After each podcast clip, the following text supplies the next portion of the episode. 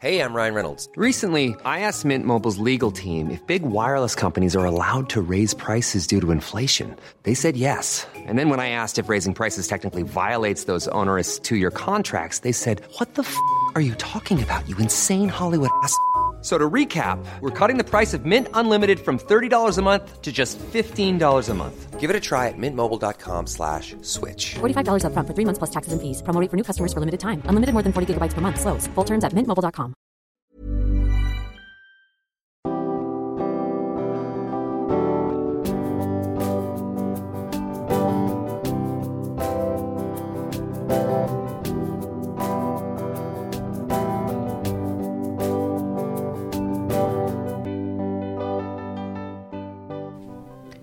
Bonjour et bienvenue dans Milchecker, le podcast qui agite les idées reçues sur l'allaitement.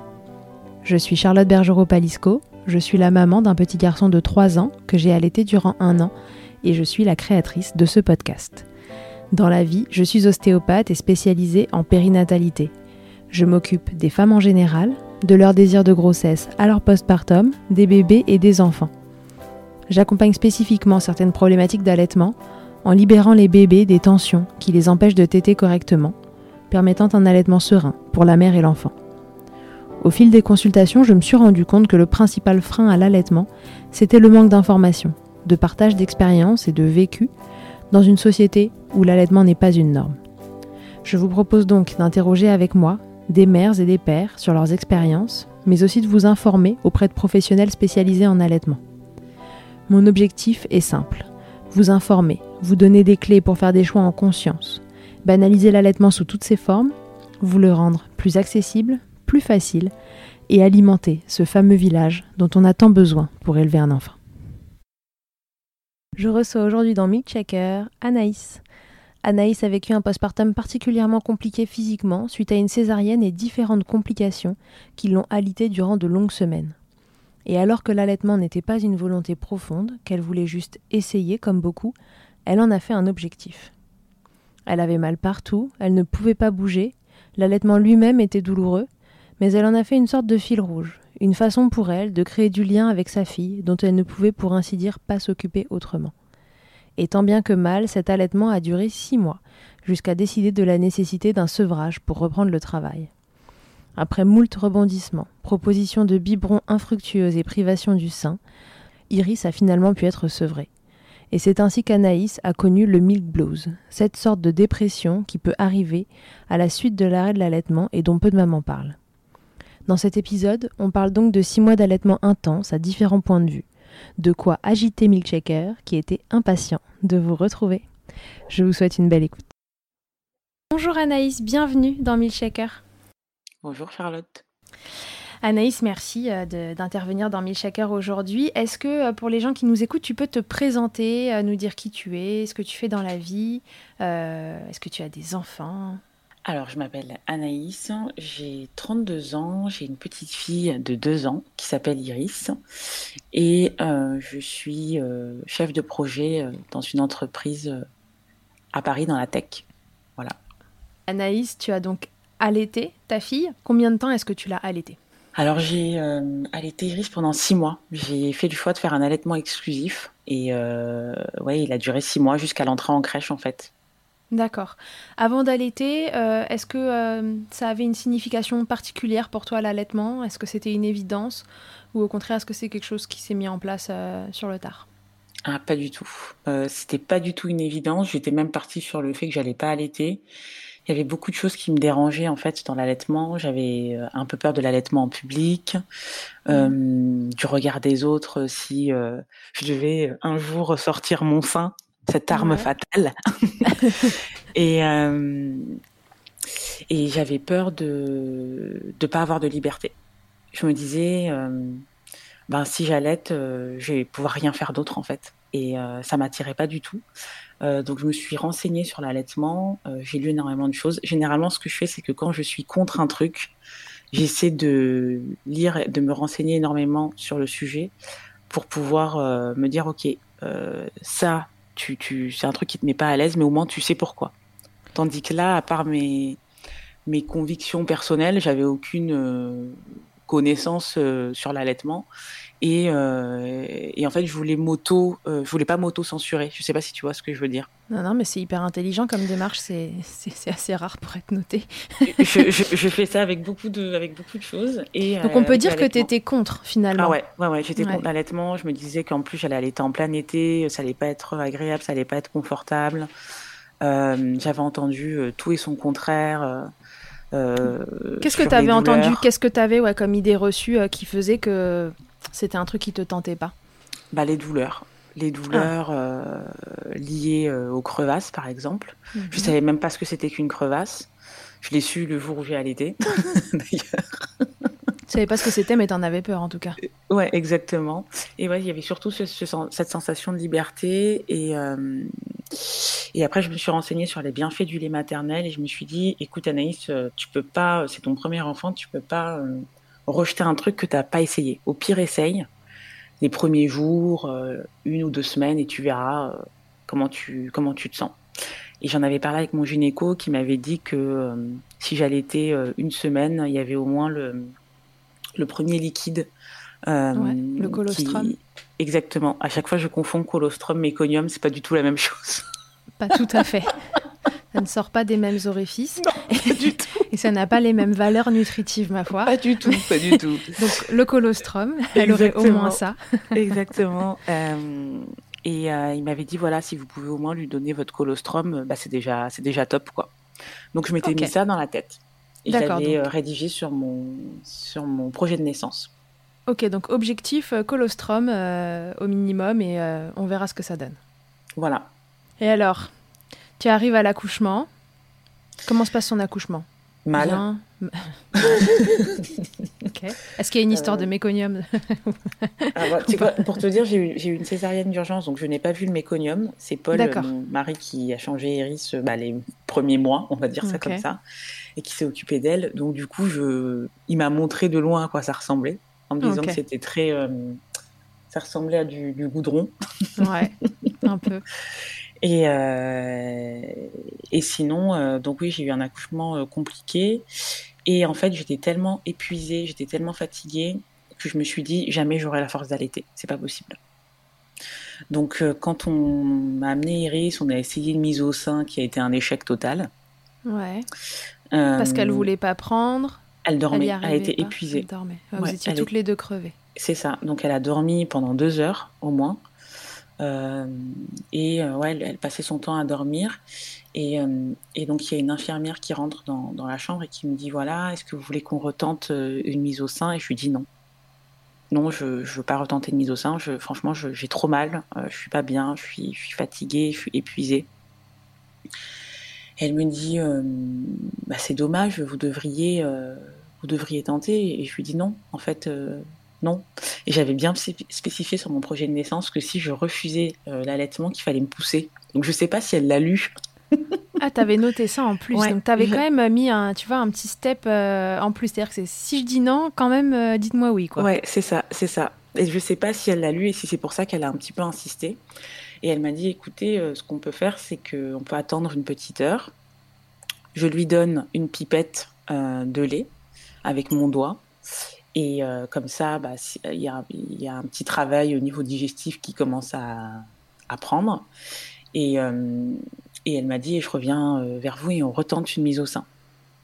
Et ton mari, du coup, qu'est-ce qu'il disait lui? Parce qu'il savait, pareil, que tu voulais allaiter, mais à ce moment-là, tu es fatigué, il, il, abonde dans ton sens ou il se souvient du projet de naissance et, euh, et pareil Alors, il se souvient du projet de naissance, mais en fait, euh, je pense qu'il est trop perturbé par euh, la césarienne d'urgence, par Iris qui dort. En plus, quand elle est née, elle avait, elle avait des problèmes de régulation de température. donc, du coup, je, je, je, je pense pas que l'allaitement, c'était son target premier, mais je pense qu'il n'aurait pas, il aurait pas imaginé autre chose non plus. D'accord. Parce qu'on s'était dit, bon, bah, je vais tenter l'allaitement, mais si je le tente, je tente vraiment. Sinon, je le tente euh, pas, quoi. Ok, donc du coup, elle revient une heure après, elle a un tout petit peu nourri Iris euh, avec une mm. pipette sur le doigt, et quand elle revient une heure après, est-ce que toi, tu te sens ok pour essayer? Ah, Je suis toujours aussi épuisée, mais je me dis, je vais tenter. Je tente, et là, euh, la mise au sein fonctionne. Et, euh, et ça a été, euh, c'était trop bizarre parce que je me, elle a, je me souviendrai toute ma vie de ce moment où euh, Iris a pris mon sein, c'était animal, quoi. Tu vois, c'était pas, tu sais, quand tu vois des, mamans qui allaitent, c'est c'est- c'est- c'est une vision très douce. Et quand il y a la première mise au sein, j'avais l'impression qu'elle était en train de me mâchouiller le téton. Et ça m'a fait tellement mal, je m'y attendais tellement pas à ce que ce soit aussi fort, tu vois, la, la- Ouais. la prise, en fait. Et là, je me suis dit, waouh, en fait, le truc est puissant. On, on voit ça comme un truc hyper doux et tout, mais c'est pas très agréable. Et, euh, et du coup, Iris est restée une vingtaine de minutes sur un sein. Donc déjà, euh, au bout de, de 20 minutes, j'en pouvais plus. Je l'ai passé sur l'autre sein. On m'a dit non, non, non, non, euh, il faut pas... euh, Enfin, faut changer plus régulièrement pour éviter justement bah, d'avoir mal, quoi. D'accord. Donc ça c'est la première tétée finalement. Ça se Oui. passe euh, dans la douleur, Dans la mais euh. Iris a- arrive à prendre le sein. Est-ce Ouais. que ça te donne envie de continuer? Est-ce que là tu te dis bon allez mon projet euh, c'était la première semaine, je vais tenir le coup comme ça une semaine euh, ou qu'est-ce qui te vient à la tête à ce moment-là? Mais en fait, j'étais tellement en souffrance physique dans mon corps que je le dis souvent, l'allaitement pour moi ça a été douloureux, mais en fait c'était pas si douloureux que ça. D'accord. Euh, les cicatrices, euh, la cicatrisa- ma cicatrisation a été très lente. J'avais vraiment de, de grosses douleurs physiques, euh, des douleurs au niveau du dos, euh, et j'étais tellement emprise par ces douleurs-là que les tétés d'iris me faisaient mal parce que j'ai eu des crevasses pendant un bon moment, Ouais. mais euh, j'avais plus mal ailleurs. Je sais pas si, si tu vois ce que je veux dire. Et du coup, euh, La finalement, douleur la plus forte gagnait sur. euh, Exactement. Donc en fait, euh, l'allaitement, je vais te dire qu'il s'est mal passé, mais bien passé. Ok.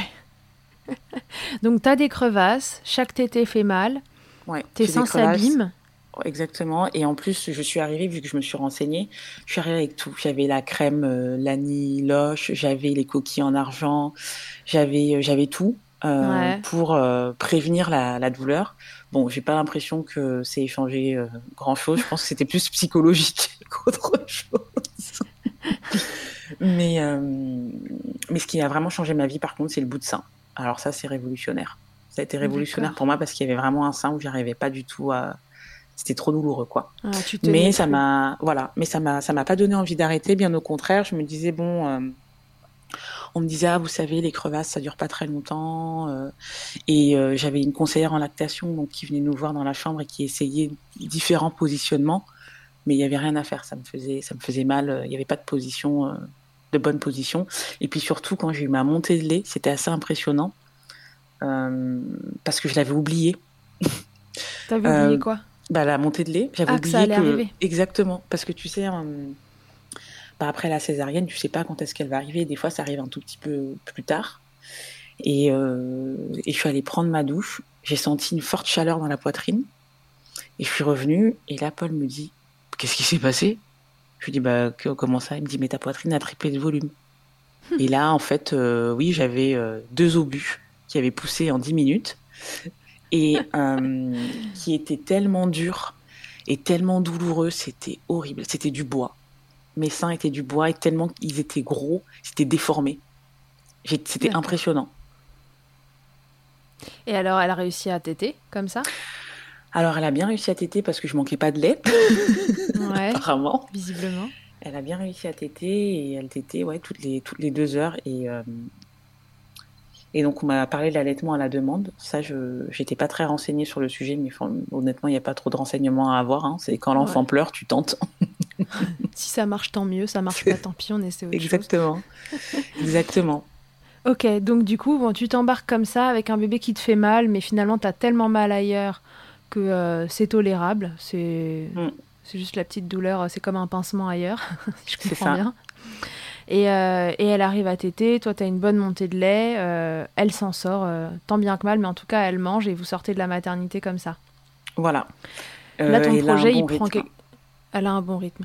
Et là, ton projet, il, il prend une tournure différente. Tu te dis quoi? Tu te dis que cet allaitement, tu vas vouloir que ça continue plus que la première semaine. Comment ça évolue? Ah non, on te, on te met les bouts de sein. À quel moment on te met les bouts de sein? Alors j'en ai mis un à la maternité. Ouais. Euh, et, et on me dit voilà, gardez-le euh, pas plus de trois jours. Et en fait, ce sein-là, ça n'a jamais été possible. Donc euh, j'ai gardé mon bout de sein jusqu'au bout. tu avais un sein où tu allaitais avec un bout de sein et un sein où tu allaitais sans. Exactement. Et ce qui était drôle, ce qui était drôle enfin drôle, euh, oui. ouais drôle, c'est que du coup j'avais un sein petit et un sein gros, tu sais. J'avais le sein gauche qui euh, qui faisait la taille, je sais pas, d'une orange et j'avais le sein droit qui faisait la taille d'un gros melon parce qu'il y avait un sein qui produisait plus de lait que, que l'autre et ça se voyait vachement. En fait, oui, parce qu'elle t'était, elle t'était mieux d'un côté que de l'autre. C'est mm. ça, c'est ça. Donc la, la, réponse du sein, elle a fini par s'adapter à, à la façon dont la petite t'était. Complètement. Mais enfin, ce bout de sein, euh, sauf quand même euh, l'allaitement, enfin un des seins, et donc l'allaitement à ce sein-là, ça te permet d'avoir moins de douleur et tu as mm. persistes comme ça jusqu'à la fin de l'allaitement sur ce sein-là, tu as allaité avec le bout de sein euh, j'ai allaité avec ce bout de sein-là, pas jusqu'à la fin de l'allaitement, mais j'ai allaité euh, bien un mois, un mois et demi, parce que j'ai eu des crevasses pendant un mois et demi. Moi, on m'avait dit cinq jours, une semaine. Ah ouais, ça, t'as joué les prolongations là. Ouais, on m'avait dit cinq jours, une semaine. Après, c'est pas normal et tout machin. Et, euh, en fait, je me suis dit, mais c'est pas vrai, parce que bah, j'ai souffert vraiment pendant un mois et demi. Et est-ce que tu t'es dit qu'il y avait un problème dans le fait de souffrir comme ça euh, de façon si prolongée, qu'il y a un sein où elles prennent pas bien Est-ce que tu t'es dit je vais reconsulter? Non, en fait, j'étais tellement en souffrance euh, physique intense, toujours, pendant des mois, que l'allaitement, comme je te dis, c'est malheureusement euh, le quelque chose qui, ouais, quelque chose qui aurait dû m'alerter, bah, m'a pas hmm. alerté directement. et en plus, j'avais, j'ai eu une infection de, de l'utérus et je ne le savais pas. Donc du coup, euh, j'allaitais, j'avais des sueurs froides, enfin c'était assez violent. Et euh, mais j'ai continué mon allaitement. Quand j'y pense, je me dis que je suis, complètement tarée. ouais, c'est marrant le gap qu'il y a entre euh, le, la vision que tu as au démarrage de l'allaitement, les démarrages qui franchement sont difficiles. On comprend que malgré tout, c'est pas le premier de tes problèmes, mais c'est quand même un démarrage qui est compliqué. Ouais. Et tu continues, dans la douleur, alors que c'était un truc que tu voulais pas vraiment faire, que tu t'étais fixé mm. une semaine. Est-ce que tu as une idée de, de, ce qui profondément, tu vois, te, te donnait euh, l'énergie, la force euh, et l'envie de continuer? Bah Déjà, je pense qu'avec euh, la césarienne, j'avais moins, je pouvais moins m'occuper d'Iris.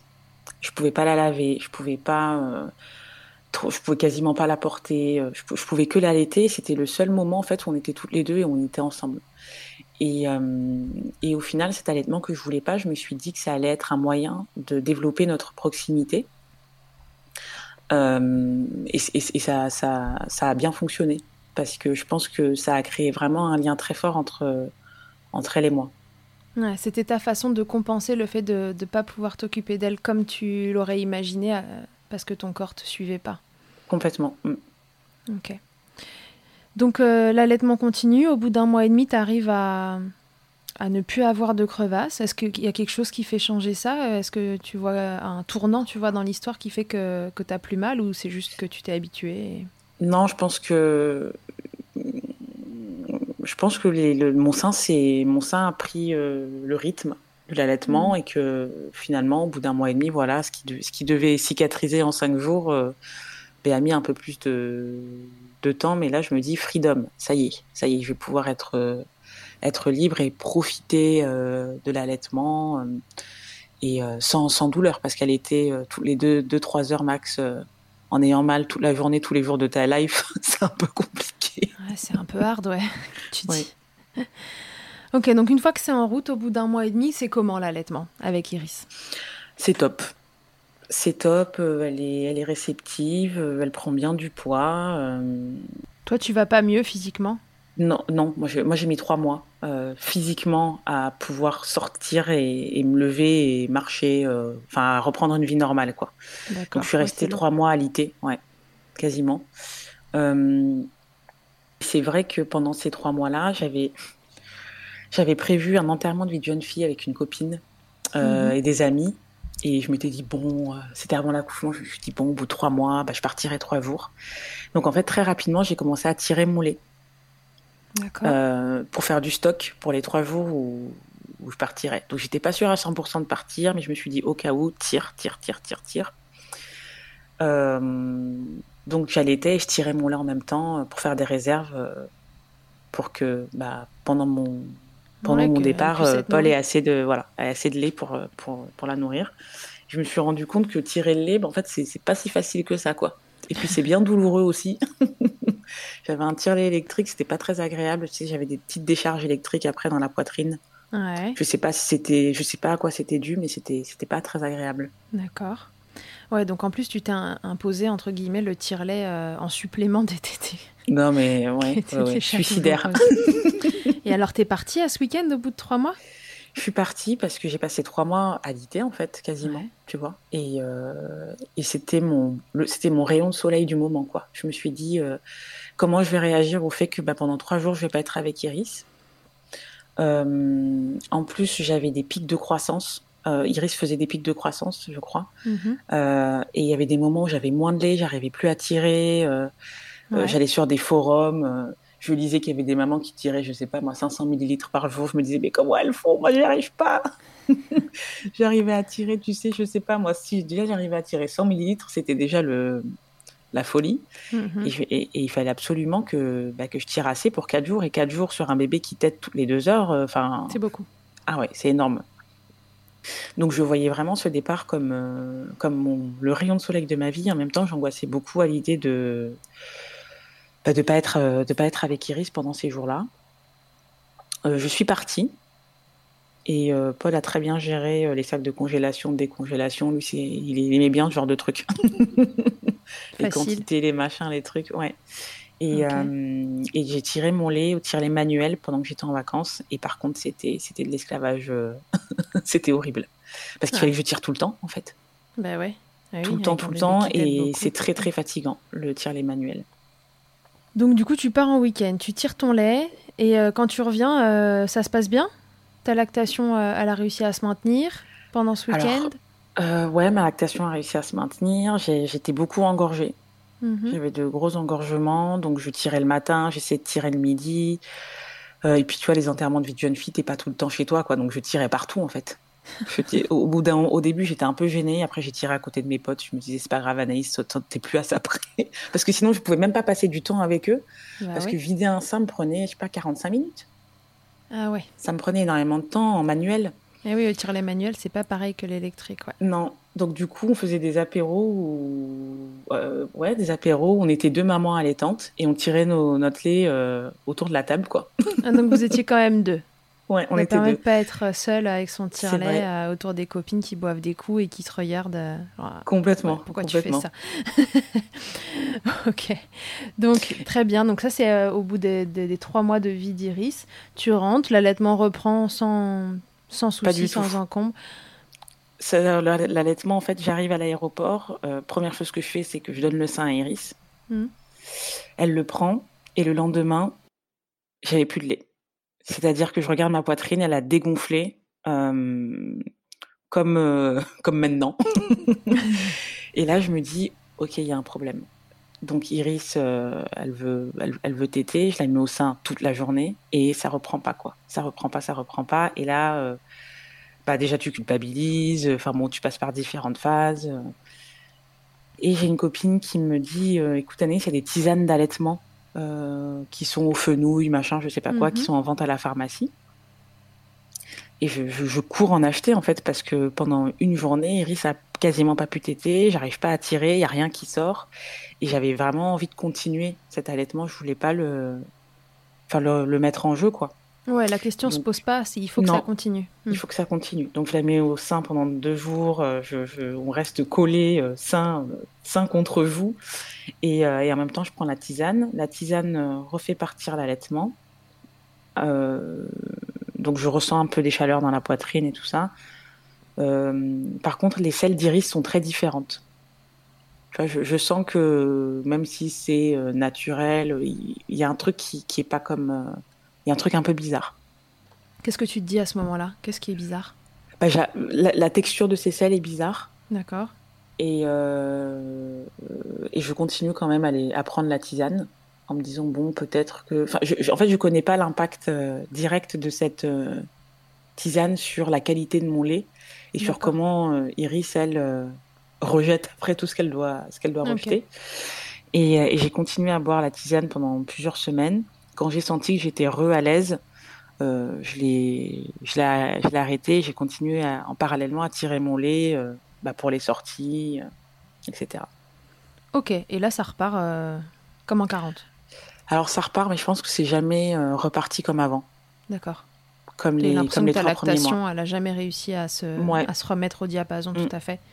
Iris mangeait quand même assez Elle avait ce qu'il lui fallait euh, Iris mangeait assez, elle avait ce qu'il lui fallait. Euh, elle perdait pas de poids, elle prenait toujours du poids. Donc, euh, donc ça, c'était hyper, hyper rassurant.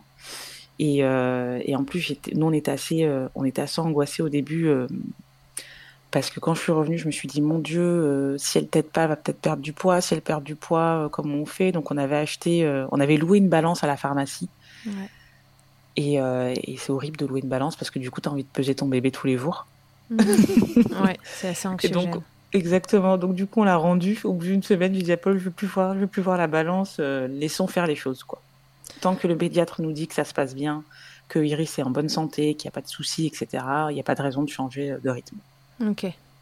Tu parlais de, Paul, le papa. Euh, on entend que dans les démarrages de, ton postpartum, il a un peu par la force des choses été très présent parce que toi, tu n'étais pas bien physiquement et que tu pouvais pas faire tout ce que tu avais imaginé faire. Quelle place tu penses qu'il a pris dans cet allaitement? Est-ce que. Euh, comment lui, il l'a ressenti ou en tout cas, comment toi, tu l'as ressenti pour lui, euh, tout ce qui s'est passé? Alors, oui, il a pris en fait Bon, déjà, je pense qu'on s'attendait pas à la césarienne d'urgence et, Paul a vraiment assuré dès le départ. Il a, il a hum, pris son rôle de père. Euh, je ne sais pas trop comment expliquer, mais il s'est pas posé de questions, il a foncé. Il faisait les allers-retours à la maternité, il faisait les machines, euh, il s'est occupé de tout l'administratif, il s'occupait d'Iris, euh, il était là toutes les nuits avec nous. Enfin, il, il s'est pas arrêté quoi. Il s'est pas arrêté, il a tout fait. Euh, et sa manière à lui de contribuer à l'allaitement, c'était de faire en sorte que je fasse le moins de choses possible. Donc il nettoyait mes tétrelles, euh, il allait chercher tout ce dont j'avais besoin, euh, il faisait les machines pour que j'ai des soutiens-gorge d'allaitement propres.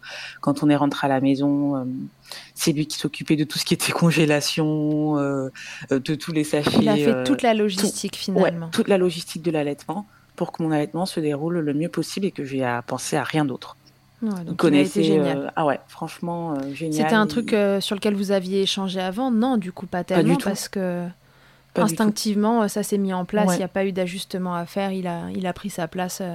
Exactement. il, se levait, il se levait toutes les nuits pour m'apporter Iris quand elle pleurait aussi, pour pas que j'ai à me lever avec ma cicatrice et tout ça. Donc, euh, donc j'ai envie de dire qu'on a allaité à deux. ouais. Vraiment, pour le coup. Euh, tu disais que tu avais continué d'allaiter jusqu'à six mois, au moment où Iris est allée à la crèche. Toi, c'est le moment où tu reprends le travail aussi, peut-être? Alors oui, je commence un nouveau, un nouveau travail à ce moment-là et, euh, et j'appréhende parce que je me dis, bon, bah, comment, comment on va faire avec l'allaitement, quoi. Comment on va faire En plus, on était dans une situation euh, qui n'était pas euh, idéale parce qu'on était en plein déménagement. Euh, donc il y avait le déménagement, l'entrée d'Iris à la crèche et moi qui reprenais un nouveau boulot. Oui, ça fait beaucoup de changements. Ouais, ça fait beaucoup de changements et et du coup, on s'est dit bon, on va penser au, au sevrage, mais voilà, on va le faire. Euh, moi, je voulais continuer à, donner une tétée le matin et le soir. Le problème, c'est que j'ai un travail euh, qui. J'ai 20% de déplacement. Euh, donc, une semaine par mois, je devais être à Paris. Et je me suis dit, comment est-ce que je vais. Enfin, je voyais pas comment j'allais arriver à, à, faire tétée Iris le matin et le soir, et pendant une semaine, rien. Tu vois. Et puis revenir, etc. Et donc, on a pris du coup la décision de faire un sevrage. Mhm. et de commencer par la même occasion l'introduction aux aliments. Puisque c'était vraiment euh, six mois d'allaitement exclusif. Quoi. Ok. Comment tu vis cette décision Toi, pour qui finalement l'allaitement euh, avait pris une importance plus que ce que tu imaginais euh, vu le contexte? Est-ce que c'est ok pour toi de sevrer à ce moment-là? Non, je pense que j'étais pas prête et que je voulais pas, mais j'avais pas le choix. Tu as eu l'impression de ne pas avoir le choix. Ouais. La, reprise du boulot te l'imposait. Mm la reprise du boulot l'imposait. Euh, et, euh, et, puis on était bien avec Iris dans notre allaitement, il n'y avait rien qui, il y avait rien qui clochait. Et là, le fait de se dire que je dois arrêter parce que je reprends le travail, j'étais un petit peu dégoûtée. Et donc j'essayais d'en parler avec Iris. Je lui disais, tu sais, euh, bah, bientôt on va devoir arrêter l'allaitement. Et ça a été très compliqué. Elle a fait son entrée à la crèche. Et donc j'ai tiré mon lait. J'ai tiré mon lait pour qu'elle prenne le biberon. J'ai essayé de... Avec Paul, on s'est dit, bon, ce qu'on va faire, c'est qu'on va le laisser donner le biberon à Iris à la maison pour qu'elle s'habitue à, à avoir le biberon. Iris ne voulait pas le biberon. Elle voulait pas de cuillère, elle voulait rien. Rien, c'était le sein, le sein, le sein, le sein, le sein. Refus d'obtempérer. Ah, mais c'était catégorique. Euh, et là, j'ai commencé à appeler des amis qui avaient des enfants. Je leur ai dit, mais, mais comment, vous, comment vous avez fait pour sevrer euh, Comment vous avez fait? Et donc, euh, 99,9% des gens nous disaient, bah, on lui donnait plus, jusqu'à ce qu'elle prenne le biberon. Et moi, je me disais, c'est pas possible, c'est horrible, euh, je vais pas y arriver. euh. Et je me souviens, je fêtais mes 30 ans. Je fêtais mes 30 ans euh, pendant cet été-là. Donc, c'était cet été-là, pas tété. Ouais. J'ai fêté mes 30 ans pendant une tétée. Exactement. Et j'avais tiré mon lait pendant deux, deux, trois jours. Et donc, on était, euh, Iris était avec nous et bah, je voulais boire. Mhm. Donc, euh, donc je m'étais dit, bon, ok, je, C'est le moment. je tire mon lait. Et en même temps, voilà, on commence euh, petit à petit à lui donner le biberon, etc. Avec Paul, le refus était catégorique, mais sur un malentendu, parfois, elle en prenait un. Donc on était quand même un petit peu serein, tu vois. On s'est dit, ah, ça va doucement mais sûrement. Donc le jour de mes 30 ans, je bois, on lui donne le biberon, Iris hurle. Elle hurle parce que j'ai l'impression qu'elle sait que je suis là et qu'elle comprend pas pourquoi je lui donne pas le sein, quoi. Et en fait, il y avait rien à faire. C'était des hurlements à n'en plus finir. Et moi, pendant ce temps-là, ben, ma poitrine euh, appelait, enfin, était à l'écoute des pleurs. et euh, et j'ai dû l'allaiter euh, ce jour-là en ayant bu. Donc j'ai vachement culpabilisé. Mais en fait, il y avait rien à faire. Je... Impossible de la calmer. euh, Il n'y avait que ça pour la calmer. ah ouais, il y Mhm. avait que ça pour la calmer. Euh, j'ai déculpabilisé aussi par rapport à ça parce que tu sais quand tu bois euh, et que t'allaites, tu te dis mon Dieu, je vais empoisonner mon enfant. Ouais. Alors que sur bon, le bouton rouge de la culpabilité maternelle. et, et complètement, Hyper complètement. T'appelles ta sage-femme ou ton pédiatre euh, qui te disent bon bah c'est pas comme si vous le faisiez tous les jours quoi, c'est exceptionnel. Si vous le faites une fois en six mois, votre enfant ne va, Va pas. voilà, c'est ça. Il y aura pas un troisième bras qui va pousser. donc donc face au Word, on arrive à l'entrée en crèche. euh, et le premier jour, euh, enfin la- le- le- l'adaptation se passe bien et se passe trop bien. Je me dis, ça sent mauvais. T'étais optimiste? C'est ça. Je me dis, parce qu'en fait, je sentais qu'Iris était calme pendant l'adaptation, mais qu'elle est intérieurement, je savais qu'elle était pas bien. Elle comprenait pas ce qui se passait. Tu vois, ça faisait six mois qu'on était euh, collés euh, ensemble euh, à vivre notre amour fusionnel. Et là, elle comprend petit à petit qu'il y a un truc qui va pas. Donc l'adaptation se passe bien. Là, le dernier jour, elle a passé une demi-journée, ça se passe bien. Donc je me dis, bon, peut-être que je me trompe. Peut-être que mon pressentiment n'est pas légitime. Et le lundi, donc on arrive à la, à- à la crèche. En plus, j'étais la seule maman allaitante sur 12 enfants dans la section. Et donc, je ramène mon lait, etc. En plus, c'est très protocolaire dans les crèches, euh, c'est hyper relou. Et euh, deux heures plus tard, on m'appelle, on me dit Bonjour madame, euh, votre fille ne veut pas. C'est catégorique, elle ne veut pas prendre le biberon. Et là, elle est, en, entre guillemets en détresse. Ça veut dire qu'elle a faim, qu'elle hurle et qu'il n'y a rien à faire. Aïe. Donc il faut que vous veniez l'allaiter. Donc là, je prends ma voiture, je vais jusqu'à. J'avais commencé le boulot les premiers jours, tu sais. Hmm. T'es en pleine réunion. Euh, excusez-moi, euh, je dois allaiter ma fille, je reviens. et, euh, et on a tout fait pour euh, pour qu'Iris euh, pour qu'Iris allaite euh, en toute. euh, Enfin, pour qu'elle prenne le biberon, pardon, mais euh, il y avait rien à faire et ça a duré un mois comme ça. Donc pendant un mois, je suis allée trois fois par jour à la crèche. Donc pour te dire, heureusement que je suis en télétravail. hein. Euh, j'ai trouvé un hôtel juste à côté de la crèche. Donc tous les Mhm. matins, j'allais à l'hôtel et j'attendais qu'on, enfin, je bossais à l'hôtel. Ouais. Et quand on m'appelait, je fermais mon ordi, j'allais allaiter Iris, je D'accord. retournais à l'hôtel. Et c'était juste pas possible. Euh, ce rythme-là était trop violent. Et puis on m'appelait à n'importe quel moment. Donc il y avait des moments où j'étais en réunion. Quand c'est toi qui anime des réunions, bah c'est juste pas possible de dire aux gens. Euh, ouais, voilà, c'est ça. Et puis la crèche, euh, eux, ils, ils- ils expliquaient qu'ils ils pouvaient pas laisser Iris en détresse comme ça, et moi non plus. Donc euh, c'était drôle parce que quand j'arrivais, elle me faisait un grand sourire. En mode, euh, je savais que t'allais venir. Oh, chouchoute. Ouais. Donc ça me faisait trop de peine et je me Ça a duré euh, un mois comme ça. un mois comme ça, tous les jours, trois fois par jour.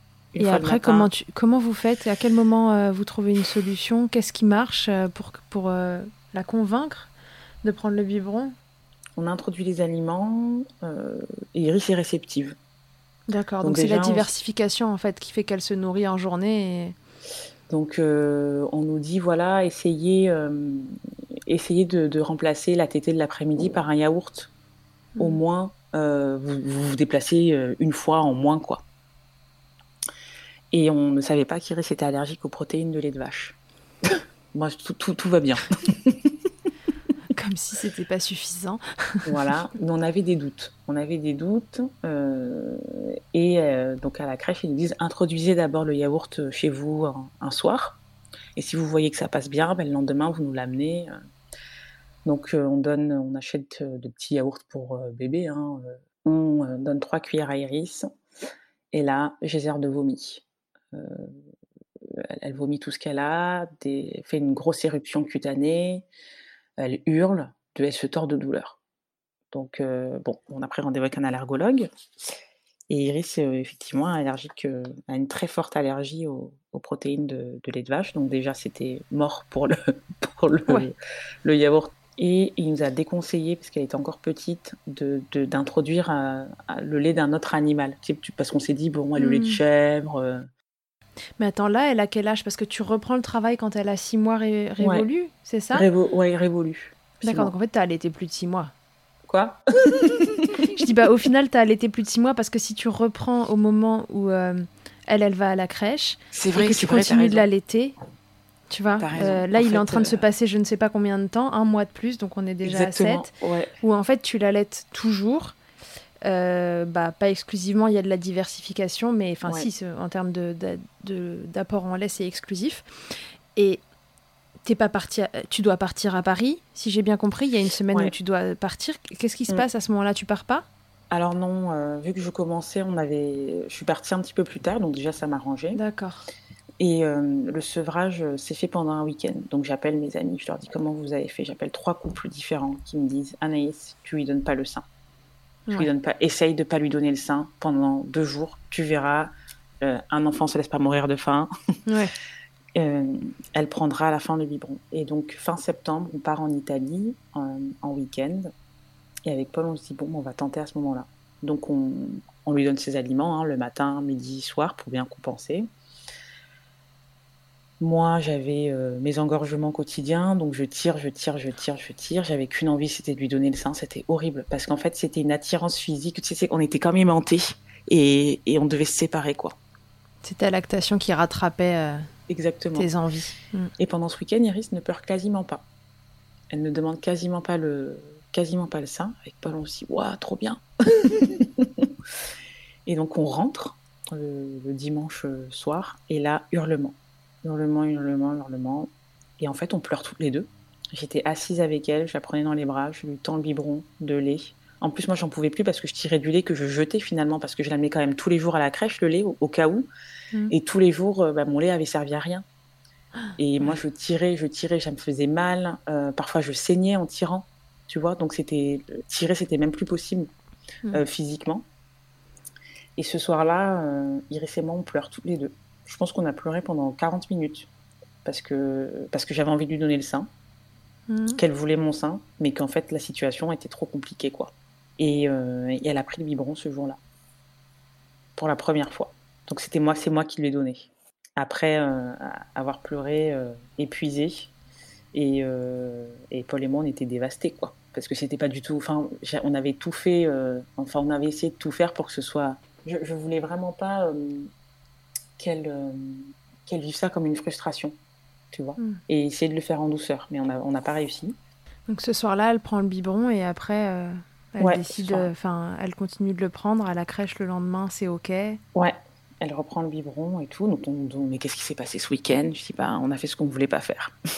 Ouais. le sevrage Ardos. Et, euh, et après, moi, je ressens quelque chose de bizarre pendant qu'elle prend son biberon.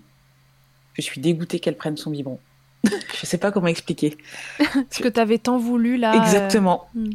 je me dis, mais en fait, mon, en fait euh, je sais pas que je lui manque pas, mais en fait, elle arrive bien à vivre sans moi. tu vois?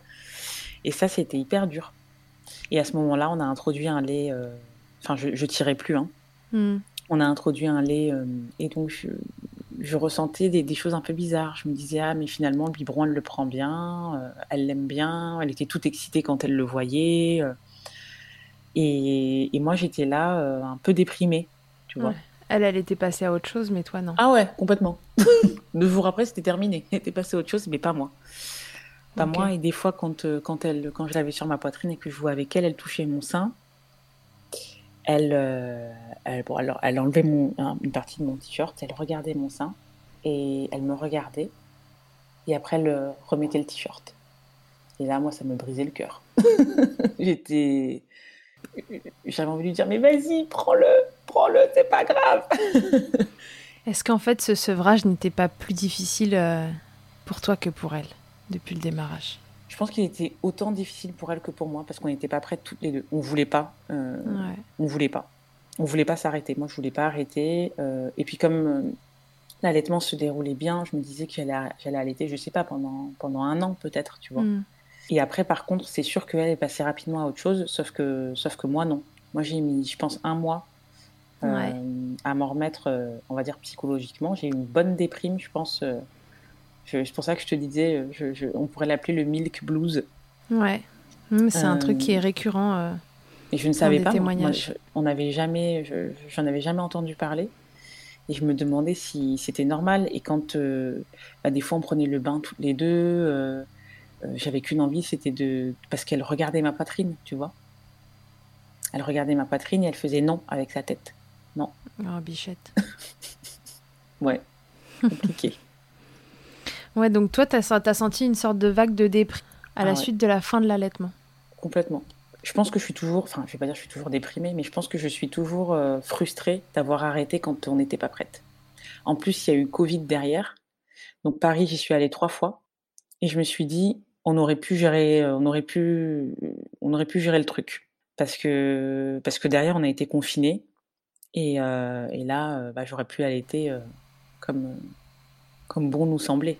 Ouais, donc en fait tu as regretté cet arrêt d'allaitement, ce sevrage. Bah, je l'ai regretté, mais en même temps il y avait vraiment pas d'autres.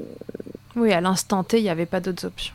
À l'instant T il n'y avait pas d'autres solutions. je l'ai regretté, mais mais on n'avait pas le choix. Donc c'est un, regret avec du recul, tu vois. Mmh, mmh, mmh. T'en as parlé autour de toi de, ton état d'esprit, tu vois, euh, par rapport euh, à cet allaitement, à ce que ça avait généré chez toi, autant euh, en positif pendant parce que tu t'attendais pas à ça et que et que tu as eu envie que ça dure plus, et à la fois sur l'aspect plus négatif, entre guillemets, à l'arrêt, quand tu te rends compte que vraiment encore plus de l'importance que ça avait dans, ta relation avec ta fille. Est-ce que tu en as parlé autour de toi, que tu as échangé avec des amis, euh, la famille sur le sujet? Bah déjà, l'allaitement, j'ai trouvé ça hyper euh, controversé. Quand tu en parles aux gens, tout le monde a des idées très arrêtées. Mmh. Donc, euh, quand j'ai commencé à allaiter et que je souffrais, 80% des gens me disaient Non, mais Anaïs, pourquoi tu te. Déjà que tu es en souffrance, pourquoi est-ce que tu te rajoutes un truc en plus Limite, je le cherchais, quoi, tu vois. Pourquoi tu te rajoutes un truc en plus moi j'ai bu du lait de vache, je suis pas mort. Euh, enfin voilà, c'était c'était ce genre de réflexion là. Et en fait, je trouvais que les gens n'aidaient pas en fait euh, autour à euh, m'encourager à allaiter.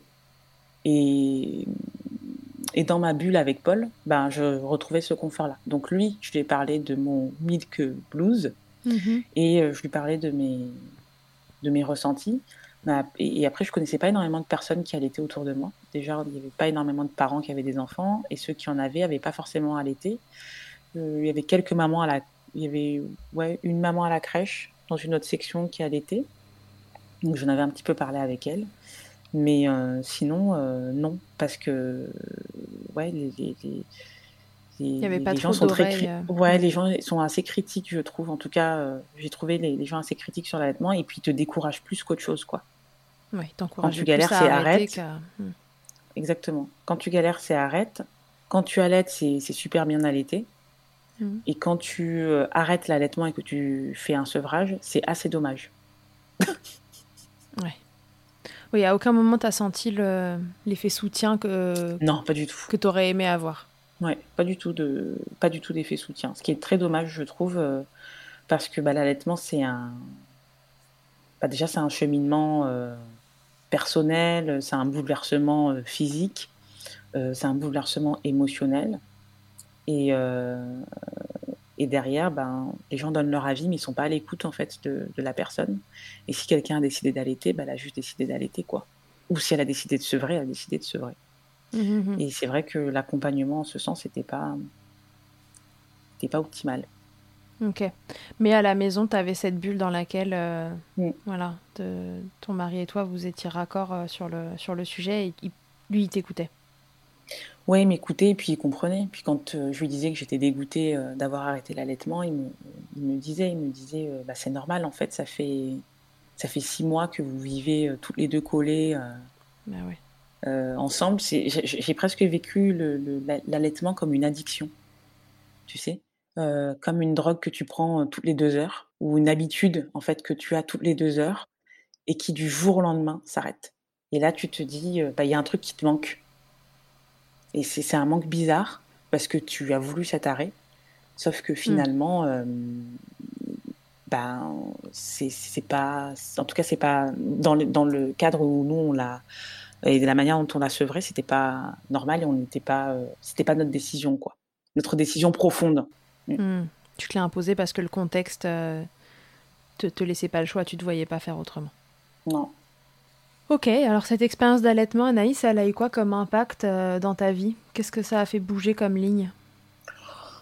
Ça m'a prouvé que quand j'ai des idées arrêtées à, à 2,50€, bah, c'est bien de les bousculer. c'est bien de les bousculer. Euh, ça m'apprend, et ça m'apprend toujours qu'il faut aller au-delà de ses peurs et de ses craintes. Parce que, bah, parce que finalement, on, on découvre autre chose. Et, euh, et je pense que l'allaitement, c'est la chose, euh, la, la- une des choses les plus merveilleuses dans, dans, dans ma maternité que j'ai pu vivre D'accord. parce que ça a vraiment créé un lien entre Iris et moi. C'était notre truc à nous, c'était notre moment à nous, euh, c'était notre proximité à nous, c'était nous deux, quoi. Est-ce que tu penses que ça aurait été différent si tu avais eu un postpartum plus aisé, sans douleur physique, sans cette fatigue intense Est-ce que l'allaitement aurait eu euh, la même place, à ton avis, dans ta maternité, si le postpartum avait été euh, cool? Alors oui et non. Je pense que oui, parce que je suis aussi têtue. Et, euh, et j'avais quand même... j'avais quand même quelques personnes, ça, ça me, enfin, tu, tu tu viens de me rappeler des choses. J'avais quand même quelques personnes, quelques mamans, mais tu sais, des personnes que j'avais pas vues depuis, euh, je sais pas, 10 ou 15 ans, qui avaient vu que j'avais eu un bébé, qui m'avaient demandé alors est-ce que tu allaites? Et je disais oui, et qui m'envoyaient des messages régulièrement en me disant Anaïs, n'arrête pas, n'arrête pas, c'est dur au début, mais tu verras, c'est une expérience fantastique, n'arrête pas et tout ça.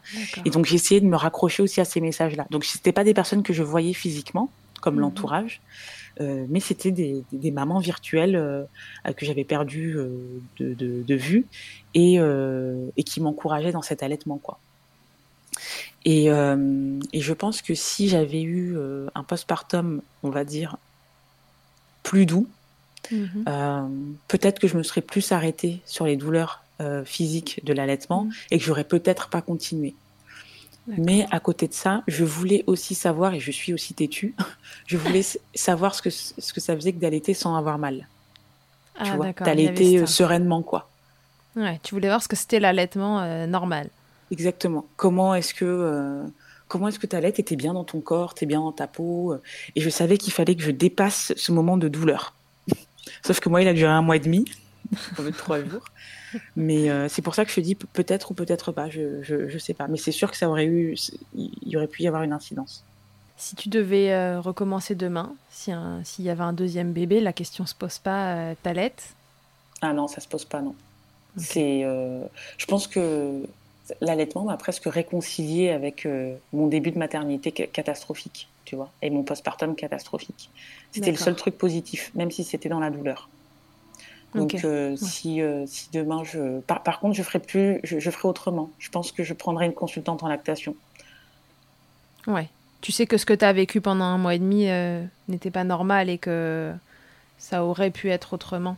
Mm. Et puis j'en avais quand même vu à la maternité, tu vois, qui me disait qu'elle comprenait pas pourquoi j'avais Ouais. mal. Elle comprenait pas parce qu'elle me disait que c'est pas normal d'avoir mal quand on allait. Je lui disais ok. Mais à côté de ça, elle me disait je vois pas pourquoi ça fonctionne. Enfin pourquoi vous avez mal. Ah, d'accord. Et c'est vrai que je pense qu'il faut aussi peut-être trouver la bonne consultante en lactation qui est là vraiment pour t'épauler, pour t'accompagner dans ta galère. Mm. Et, euh, et je pense que ça, je le ferai même avant, euh, avant la naissance. Ouais. C'est-à-dire de, la, de, de- de voir quelqu'un avant pour, pour bien m'expliquer les, les, les choses. Mais c'est clair que la question se, se pose pas. Limite, je, je, je, si un jour on a un deuxième enfant, je pense que j'aurais plus hâte d'allaiter qu'autre chose. Ok. Alors, si tu devais donner un conseil aux mamans euh, qui nous écoutent et qui peut-être allaitent, peut-être euh, sont euh, à l'aube de leur accouchement et vont tenter l'expérience, qu'est-ce que tu leur dirais? Ouais, parce qu'attends, il y a trois messages différents du coup. Il y a trop de questions dans la même. Qu'est-ce que tu dirais à une maman qui, se- ne serait-ce que se pose la question de l'allaitement Ce serait quoi ton meilleur conseil? Je dirais qu'on peut pas. Tant qu'on tant qu'on tente pas, on peut pas savoir. Mhm. Voilà. Donc euh, moi je suis le pro euh, pro essaye et si ça te convient pas, euh, arrête et ne te force surtout pas. Mhm. Et après, je suis aussi pour dire que si t'en as vraiment pas envie, si c'est vraiment pas un truc qui t'attire, bah le fais pas non plus quoi. Mhm. Voilà. Et pour les mamans qui, qui allaitent ou qui, qui galèrent en allaitant, ben, il y a de grandes chances pour que ce soit une magnifique expérience. Donc, euh, donc que des messages euh, positifs. D'ailleurs, à toutes les mamans, peu importe allaitement, pas allaitement. Mhm. Et, euh, et c'était quoi la, la dernière tranche de, de maman? Non, je crois que c'est ça. On y est. On y est, euh, les mamans qui allaitent ou celles qui se posent la question. Non, c'est bon. Et, et celles qui allaitent, vous avez bien de la chance. Moi, j'allaite. Ok. Anaïs, est-ce qu'il y a quelque chose que tu voudrais rajouter euh, Un truc qui te vient à l'esprit et que tu aimerais dire euh, aux gens qui nous écoutent? Je ne sais pas si ça va être répétitif, mais euh, je conseille vraiment de, faire un travail interne pour dépasser ses, ses peurs et ses angoisses et pour pas se mettre de barrières en fait. Parce Mm. que je me dis que si je m'étais vraiment écoutée, j'aurais vécu non seulement un postpartum horrible, mais en plus, j'aurais pas connu les joies de l'allaitement malgré euh, la difficulté euh, et la douleur. Mm. Euh, et en plus, il n'y a pas que la douleur dans l'allaitement, il y a, il y a plein, il y a, y la le renforcement du lien d'attachement, enfin, il y a, y, a, il y a plein de choses. Et surtout, je voudrais dire aussi que le sevrage, même si j'ai vécu mon, mon milk blues, euh, bah, ça n'a pas enlevé cette connexion qu'on a avec Iris. Donc, euh, on diabolise, enfin, il y a, y y plusieurs teams, il y a des pro-allaitements, des contre euh, des, des personnes qui sont contre, etc. Euh, Aujourd'hui, Iris, elle prend le biberon. Et le plus important, c'est qu'elle soit hyper heureuse, quoi. Mm. Et, euh, et ça n'a pas en- enlevé ça, ça n'a pas enlevé ce lien-là qu'on a, qu'on a construit ensemble. Et si, on, si j'avais pas allaité, on aurait construit un autre lien différemment, tu vois. Mais en tout cas, nous, ça a été, ça fait partie de notre histoire. Donc, euh, dépasser, euh, tenter de dépasser ses peurs, aussi difficiles euh, que ce soit, ne serait-ce Mm. que par curiosité. Ouais, et puis évitez de vous mettre dans une team. Il y a, il y a une seule team, c'est celle des Complètement. mamans, c'est tout. Complètement, c'est ça. Euh, Anaïs, est-ce que tu veux répondre à mon interview Fast Milk avant qu'on se quitte Bon, bah, on, on se quitte comme ça. alors. Bon, je te force alors. Prête, prête. Anaïs, contrainte et forcée. Quelle est ta tétée la plus insolite? La plus insolite. euh, pff, aux toilettes. T'étais aux toilettes. euh, Enfin, ça, c'est ça, c'est ça, c'est assez incroyable quand même. C'est c'est particulier. Ouais, c'est particulier, c'est le mot. C'est le mot. Exactement. C'est c'est particulier et à la fois fréquent. oui. Mais ça, on le sait pas. Ça, on le sait Non, pas. ça fait partie des quand trucs qu'on t'es ne aux dit pas. toilettes, et- Exactement. Quand Non. T'es aux toilettes et t'allaites et tu dis est-ce qu'il y a d'autres personnes qui vivent la même chose que moi? Ouais. Ça se dit pas nécessairement dans les dîners mondains, quoi. Ça, Non, ça pas du fonctionne pas. Même sans dîner mondain. euh. Le truc le plus glamour, Anaïs, qu'il t'ait été donné de vivre durant ton allaitement? Bon, c'est, je, je, je vais pas être très original, hein, mais, euh, mais euh, je dirais avoir une, une montée de lait euh, et, euh, et pas être équipée. Ouais. Donc tu es là, tu penses que tu es fraîche, mais en fait pas du tout. Tu marches dans la rue et tu as, deux auréoles autour de. sur ton t-shirt, euh, et puis les gens te regardent et tu penses que, mais en fait, non. Euh, ta position préférée, Anaïs, dans le Kama Sutra de l'allaitement? Alors, je connais pas le nom des positions, euh, des positions de Kama Sutra, mais euh, la position. Euh, alors, il y avait alors, deux positions que j'aimais beaucoup. Une accroupie au-dessus d'Iris, elle avait mon sein dans la bouche. Ouais. Parce que c'était une des positions qui me faisait le moins mal quand j'étais en souffrance. Et après, tout simplement, poser Iris sur mon sein, allongé. Donc, elle t'était elle t'était allongée sur mon ventre. Ok, super. Une espèce de BN. Euh, Exactement. si en un mot, tu pouvais me résumer ton allaitement, tu dirais quoi? Douloureusement fantastique. Ça fait deux? Mais c'est ok. c'est ok, on passe à Et si on colle les deux mots? Allez, on en fera. Ça en fait qu'un seul. Vas-y, redis-le en une fois. Douloureusement fantastique, en un seul mot. ok. Merci beaucoup, Anaïs nous avoir livré ton témoignage. C'était un plaisir de t'écouter. C'est un plaisir de te lire sur ton compte. Je vous invite à retrouver Anaïs euh, sur son compte qui s'appelle Anaïs euh, X et Gigi. pour, pour la petite histoire, c'est les deux premières lettres de mon nom de famille, les deux premières lettres du nom de famille de Paul. J'ai trouvé ça cool. Exactement. Génial. Donc voilà, je vous invite à la retrouver euh, si vous le souhaitez. Anaïs, elle écrit très bien. Et euh, donc voilà, si vous voulez aller lire ses textes euh, qui parlent beaucoup, beaucoup de, maternité et de parentalité, ça se passe sur son compte. Merci pour cette histoire. et à tous, je vous dis à très bientôt dans Milkshaker. Salut Anaïs. Salut. Que ce soit votre première écoute ou que Milkshaker vous accompagne régulièrement, merci beaucoup d'avoir écouté cet épisode. Si vous aimez le podcast et que vous souhaitez le soutenir, c'est très simple. Notez-le, abonnez-vous, mettez un commentaire avec 5 étoiles de préférence en fonction de votre plateforme d'écoute et surtout partagez-le sur les réseaux sociaux at Milkshaker Podcast pour le faire connaître. Pour suivre l'actualité du podcast, ça se passe sur le compte Instagram du même nom ou sur mon site internet charlotte-bergerot.fr où vous trouverez tous les épisodes. Vous pourrez désormais y faire un don si vous souhaitez soutenir Milkshaker.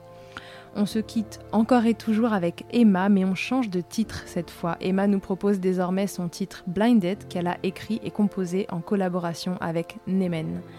Je vous dis à très vite pour un nouvel épisode. D'ici là, n'oubliez pas, prenez soin de vous, milkshakez autant que vous le voudrez et bousculons ensemble les idées reçues sur l'allaitement maternel.